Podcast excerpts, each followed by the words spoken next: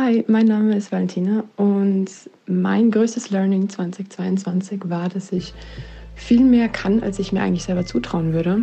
Ist das nicht der beste Satz, um auf ein Jahr zurückzuschauen? Viel mehr können, als wir uns selber zutrauen. Das ist so ein wichtiger Satz. Also deswegen sage ich es nochmal. Viel mehr können, als wir uns selber zutrauen. Seien wir ehrlich, unser Studium, das gesamte Medizinsystem eigentlich, vermittelt uns nicht gerade, was für einen krassen Job wir machen, was wir leisten, was wir alles durchstehen. Genau deshalb haben wir ja auch diesen Podcast gestartet, um euch alles mitzugeben, was ihr braucht, um durchzukommen. Und um euch immer wieder zu zeigen, ihr könnt viel mehr, als ihr euch zutraut. Ihr hört heute ein paar Geschichten wie die von Valentina, Geschichten von euch, Geschichten aus dem Alltag, Geschichten, wo es bei euch vielleicht Klick gemacht hat und ihr ein ganz wichtiges Learning hattet, mit dem das Studium oder der Berufsalltag plötzlich viel leichter erschien. Euer Biggest Learning 2022 ab jetzt. Ruhepuls. Alles für ein entspannteres Medizinstudium. Der Podcast von Via Medici von Thieme. Kurzer Aufruf, ihr könnt euch immer bei uns melden, wenn ihr was habt, was euch bewegt oder ihr uns irgendwas mitteilen wollt, meldet euch entweder direkt bei Thieme oder ihr könnt euch natürlich auch bei mir auf Instagram melden. Ich heiße da Fleur Bardot, wer das noch nicht weiß. Und jetzt zurück zu Valentina aus der Schweiz, die noch vor ein paar Jahren dachte, das wird nie was mit der Medizin. Und ich glaube, ihr könnt euch denken, was passiert ist. Sie ist jetzt in ihrem ersten Semester und studiert in Freiburg Medizin. Wie hat sie gemerkt, dass sie mehr kann, als sie sich selber zugetraut hat? So die kleine Reise zu, diesem, zu dieser Erkenntnis fängt alles letztes Jahr im Sommer an, also Sommer 2021, wo ich einen Teil von meinen Abschlussprüfungen schon schreiben konnte. Und ich bin halt wirklich durch alle durchgefallen und ich habe mir gedacht, es kann nie was werden. Also so Traummedizinstudium wird sich, glaube ich, für mich nicht erfüllen können. Und mit der richtigen Hilfe und vor allem äh, mit den richtigen Lerntechniken, also ich habe meine komplette Lernstrategie auf den Haufen geworfen und habe was komplett Neues ausprobiert. Habe ich dann tatsächlich geschafft, äh, im Sommer diesen Jahres einen Einsaatdurchschnitt zu kriegen und mein EMS, also EMS ist so das Äquivalent zum TMS hier in der Schweiz, ähm, zu meistern. Und ich denke, so das, was mich wirklich, dieser Moment, der mich wirklich zu diesem, zu diesem Entscheid, beziehungsweise zu diesem ähm, Learning gebracht hat, war wirklich, als ich meine Abschlussprüfungen, als ich die Noten davon gekriegt habe und ich alle wirklich bestanden habe und das komplette Gegenteil von dem von dem von letztem Jahr in der Hand gehalten habe. Und natürlich auch, dass ich den EMS bestanden habe, ganz klar. Und was ich so Leuten, die vielleicht jetzt gerade auch auf diesem Weg sind oder an sich selber gerade zweifeln und dass sie es irgendwie nicht schaffen könnten oder sonst irgendwas mitgeben kann, ist, sich Leuten anzuvertrauen. Mit Leuten zu reden und denen auch die Ängste zu beichten sozusagen. Und wirklich einfach mal sich miteinander, miteinander hinsetzen und sich mit seiner Lernstrategie oder mit seiner Denkweise auseinanderzusetzen. Und ja, ich denke, das war wirklich so mein größtes Learning, dass ich durch die Hilfe von anderen Lernstrategien und Menschen vor allem viel mehr schaffen könnte, als ich mir noch von einem Jahr zugetraut hatte. Ihr merkt, niemals aufgeben, auch wenn es Rückschläge gab. Und Ihr kennt mich, ich hatte vielleicht jetzt auch nicht den allglattesten Weg und ich kann euch sagen, man lernt nur daraus und es ist alles ein Gewinn, auch wenn es vielleicht am Anfang gar nicht so scheint. Und gerade mit anderen Personen darüber zu reden, sich Input zu holen, das ist unglaublich wichtig und genau das haben wir ja hier im Podcast auch immer versucht. Und jetzt kommt der tricky Part an der ganzen Geschichte. Neben dieser Never Give Up-Attitüde ist es auch wichtig, an den richtigen Stellen zu entspannen. Jeder, der im Studium steckt oder auch jeder, der davor schon ist, ich glaube, der kann das nachvollziehen, dass man am Anfang einen großen Sprint vorlegt und dann manchmal vergisst zu entspannen. Das klingt jetzt so einfach, aber ich glaube, gerade jetzt, wo die Weihnachtszeit bevorsteht, ist das eine gute Sache. Hört man an der Story dieser Ruhepulshörerin auch ganz gut, die leider nicht ihren Namen gesagt hat. Ich denke, mein größtes Learning war auch mal Ruhe zu geben und tatsächlich nicht alles dem Studium unterzuordnen, sondern auch die wirklich schönen Momente mit Freunden, mit Familien, mit den Menschen, mit denen man gerne Zeit verbringt, auch zu genießen. Vor allem nach, nachdem die Pandemie jetzt ja doch schon lange anhält, ähm, war es super wichtig, das zu lernen und auch das Studium mal Studium sein zu lassen. Und am Ende das, ja, gibt sich dann doch immer alles, ohne dass man sich groß stressen muss und es klappt dann doch alles. Und das so wirklich zu lernen war ein langer Weg nach jetzt schon über drei Jahren Medizinstudium, aber hat sich jetzt auf jeden Fall gelohnt. Und auch zu lernen, dass man, dass man nicht immer bei allem total up to date sein muss und vorne dabei, sondern es auch manchmal einfach okay ist, dass man es gut macht und dann passt es auch, ohne dass man sich großartig stressen muss. Klingt so einfach, aber wie schwer es ist, die Balance zu finden aus alles geben und auch mal eine Pause gönnen, das zeigt die nächste Story. Hallo liebe Florentina, ich nehme dir diese Sprachnachricht in einer Lernpause auf. Ich studiere gerade im dritten Jahr Medizin in Wien, ähm, schreibe nebenbei meine Masterarbeit in einem Labor und arbeite bei Studien mit. Und ich bin momentan in einem der stressigsten Semester. Ähm, ich habe sehr viel zu arbeiten. Ich habe sehr viel im Labor zu tun und stoße dieses Semester wirklich an meine Grenzen. Und mein biggest learning für dieses Jahr ist einfach, dass ich gelernt habe, beziehungsweise immer noch lerne, dass ich nicht alles wissen kann, dass ich nicht alles perfekt machen kann, besonders wenn ich so viel auf einmal machen kann. Und dass das völlig okay ist, dass niemand im Präpsaal steht, jede Struktur, jeden Nerv, jeder kleinsten Ast einer Arterie kennt. Ähm, und dass bei jedem Dinge gibt, die er nicht wissen wird oder Dinge gibt, die er sofort wieder vergessen wird. Und dass es okay ist, denn ich bin kein wanderndes Lexikon oder Lehrbuch und die Dinge, die ich brauchen werde, die ich später im Alltag als Ärztin benötigen werde, an die werde ich mich bestimmt erinnern oder die werde ich wieder lernen, wenn es nötig ist und darauf ankommt. Aber es ist völlig okay, nicht alles zu wissen, nicht alles lernen zu können und nicht mit dem Stoff einfach durchzukommen vor den Prüfungen. Und ja, das sage ich in einer Lernpause nach einem langen Gespräch mit meinem Freund über meine Verzweiflung, dass ich nicht alles wissen werde. Und kurz darauf habe ich dann eine Frage auf Instagram gesehen und das hat mich wieder daran erinnert. Ähm und deswegen hatte ich das Gefühl, das muss ich loswerden.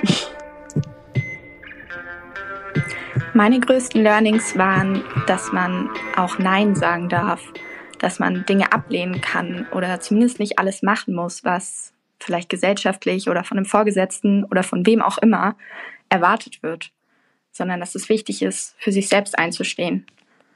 Dass man zweitens aber auch Ja sagen darf, und zwar zum Beispiel, wenn man gelobt wird.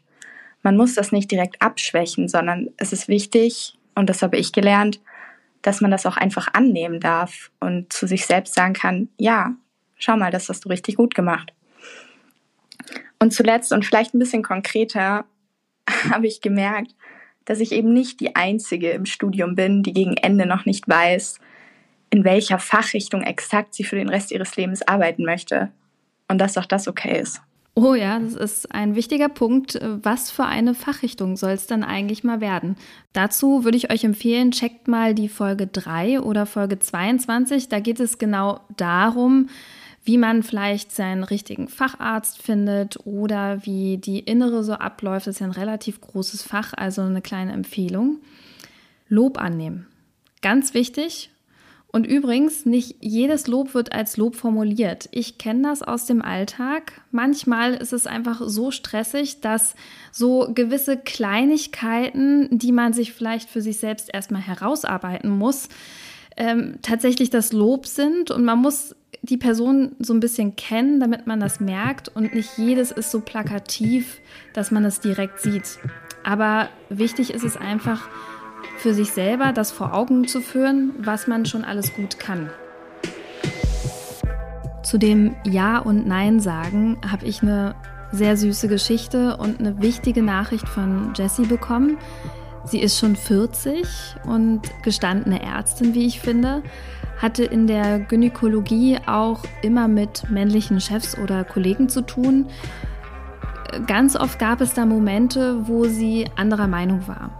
Ich glaube, da könnt ihr euch sehr gut reinversetzen. Es gibt einfach Momente, da gibt es mehrere Meinungen, die auch richtig sein können. Und es war dann so, dass Chefs blöde oder abfällige Sätze rausgehauen haben oder auch Kollegen. Und das hat sie immer in sich reingefressen hat dann irgendwie den Raum verlassen sofort und äh, ist dann damit einfach so geblieben. Also sie hat es nie aktiv angesprochen oder rausgelassen. Und erst in diesem Jahr hat sie angefangen, Nein zu sagen. Nein, so geht das nicht. Nein, so kann das nicht mit mir oder mit Patienten besprochen werden. Oder nein, wir müssen das anders machen. Auf der einen Seite ist sie jetzt super stolz, dass sie endlich diesen Schritt gegangen ist und sich stark genug dafür fühlt. Auf der anderen Seite nervt es sie total, dass sie so lange dafür gebraucht hat und sie möchte an dieser Stelle euch da draußen ermutigen, zieht nicht den Kopf ein. Zeigt eure Meinung und weicht keiner Diskussion aus. Weil sind wir mal ehrlich, die meisten männlichen Kollegen haben ganz selten dieses Problem sich selbst klar zu machen, dass man stark ist, dass man was kann, sein Selbstwertgefühl hochhalten, ist leider eine never-ending Story für viele Frauen in der Branche. Hallo Florentina, ich möchte gerne auch einen kleinen Teil beitragen. Was habe ich in diesem Jahr eigentlich gelernt? Ich habe gelernt, dass ich zum Anfang des Studiums und auch jetzt gerade zum Anfang des Semesters ziemlich unsicher war und mich immer begleitet, eigentlich viel Angst davor zu haben, im Studium nicht gut genug zu sein oder dass mich alles einfach erschlägt. Gelernt habe ich auf jeden Fall, dass alle Aufgaben machbarer erscheinen, wenn ich mich nicht von dem großen Aufgabenberg erschlagen lasse, sondern immer nur Stück für Stück angucke, welche Aufgabe als nächstes ansteht und mich darauf fokussiere. Retrospektiv kann ich so nämlich sagen, dass alles doch irgendwie viel machbarer erscheint als ursprünglich gedacht. Und so kann ich auch sagen, dass ich mittlerweile echt stolz darauf bin, was ich eigentlich schon alles geschafft habe in diesen, ja, gut anderthalb Jahren jetzt schon. Außerdem konnte ich lernen, dass Reden wirklich hilft. Gerade wenn ich neue Leute kennenlerne oder so langsam auch besser kennengelernt habe mittlerweile, ähm, kommen doch immer wieder Vorurteile oder Ängste hoch bei mir, dass andere Leute mich vielleicht nicht richtig verstehen. Ich konnte mittlerweile einfach feststellen, dass es dort hilft, seine Ängste anzusprechen oder auch Sachen anzusprechen, die einem nicht leicht fallen. So macht man sich vielleicht im ersten Moment gefühlt verletzbar, aber auch gleichzeitig ähm, zeigt man, dass man nicht perfekt ist und das macht einem oft gegenüber anderen viel sympathischer. Man kann sich so auch viel besser kennenlernen und noch besser aufeinander eingehen. Außerdem konnte ich feststellen, wie wertvoll es einfach ist, Freunde zu haben, die zum Beispiel auch nicht im gleichen Kurs oder im gleichen Semester sind. Denn so kann ich mich mit Leuten in der neuen Unistadt über Sachen unterhalten, die nicht nur was mit Uni oder Medizin zu tun haben. Und den Kopf mal frei zu kriegen, das tut einfach super, super gut. Wichtiger Punkt, ihr seid nicht alleine auch nicht mit euren Problemen. Genau aus diesem Grund baut euch ein Netzwerk auf. Das klingt manchmal so einfach und so banal, aber ein Netzwerk kann euch stützen. Ihr könnt immer Rückfragen stellen und ich bin ganz doll dankbar über das Netzwerk, was ich mir inzwischen schon aufgebaut habe und kann sagen, dass ich das ehrlich gesagt nicht mehr missen möchte. Also lebt ein Leben, seid aktiv und tauscht euch unbedingt aus. Die nächste Story gefällt mir so sehr, weil sie alles verbindet, was zu der Erfahrung Medizinstudium dazugehört. Neues Lernen, irgendwann flutscht es einfach und die pure Begeisterung. Ich bin Nora und bin im dritten Semester bei der MSB und studiere Medizin. Und ich muss sagen, da man jetzt halt ja eher noch sehr theoretisch ähm, den theoretischen Teil vor sich hat, habe ich ja noch nicht so viel mit der praktischen, mit dem praktischen Teil zu tun. Ähm, ich habe schon vorher eine Ausbildung zur Notfallsanitäterin gemacht und habe da viel praktisch auch gearbeitet und ich merke schon, dass es mir fehlt. Aber ich merke auch, dass dieses Theoretische sehr wichtig ist und ähm, ich habe auf jeden Fall 2022 bin ich sehr an mir gewachsen, einfach durch die Semester, ähm, im ersten Semester, ich habe jetzt 2022 erst, glaube ich, wirklich verstanden, wie man studiert. Das erste Semester war wirklich eine Katastrophe. Und jetzt erst im dritten Semester weiß ich eigentlich, wie man richtig studiert. Und seitdem muss ich auch sagen, wo man es weiß und einfach sich bis hierhin gekämpft hat, macht es auch echt Spaß und ich merke, dass es genau das ist, was ich machen möchte und freue mich schon total auf den klinischen Teil von der MSB im Buch. Ähm, und ähm, klar, es ist trocken manchmal und man hat auch vielleicht öfters mal Zweifel, ob es das Richtige ist oder ja, was man alles noch mit seiner Zeit machen könnte, außer vielleicht in der Bib zu sein. Aber letztendlich merke ich für mich, dass es mir wirklich sehr viel Spaß macht, auch wie es vermittelt wird, teilweise der Stoff. Und ähm, ja, das habe ich eigentlich für mich 2022 mitgenommen, dass ich an diesem Weg dran festhalten will und dass es sich lohnt, durchzuhalten für diesen Weg, einfach weil ich weiß, dass es mir Spaß macht und dass es auch eine Sache ist, die mir liegt und freue mich da auf jeden Fall auf alles weitere. Das ist doch genau die richtige Einstellung, um dieses Jahr, dieses Ruhepolsjahr zu beenden. Ich hatte unglaublich viel Spaß. Nächstes Jahr kann ich euch schon spoilern, gibt es tolle, tolle neue Themen, die ich am äh, Mensatisch mit meinen PJ-Kolleginnen tatsächlich schon besprochen habe. Also ich habe es nur angerissen und angeteasert, weil es äh, wirklich nachhaltig wichtig war und die waren alle begeistert. Nur das an der Stelle und es ist wirklich jetzt nicht nur reines Gespoiler damit ihr es in Zukunft auch einfacher habt und genießt die paar ruhen Tage. Einfach ein ganz liebes und großes Dankeschön für dieses tolle Jahr und denkt immer dran, ihr könnt mehr, als ihr denkt. Sagt auch unsere letzte Hörerin. Mein größtes Learning dieses Jahr war, dass ich eigentlich einfach nur darauf vertrauen muss, dass es am Ende doch klappt und dass ich dann doch imstande bin, deutlich mehr zu leisten, als ich es mir vorstellen hätte können davor. Und dass die Freude, die man zum Beispiel auch am Studium hat, ähm, wiedergegeben wird oder wiedergespiegelt wird von Vorgesetzten, von Professoren und ähm, diese Freude auch wahrgenommen wird und es am Ende doch dann alles ganz gut wird. Das war Ruhepuls. Euer Podcast für ein entspannteres Medizinstudium von Via Medici, dem Lern- und Kreuzportal für nachhaltiges Lernen in der Medizin von Thieme. Redaktion Antonia Köser und Dr. Vera Premusil. Producer Johannes Sassenroth und Moderation Florentine Klemann.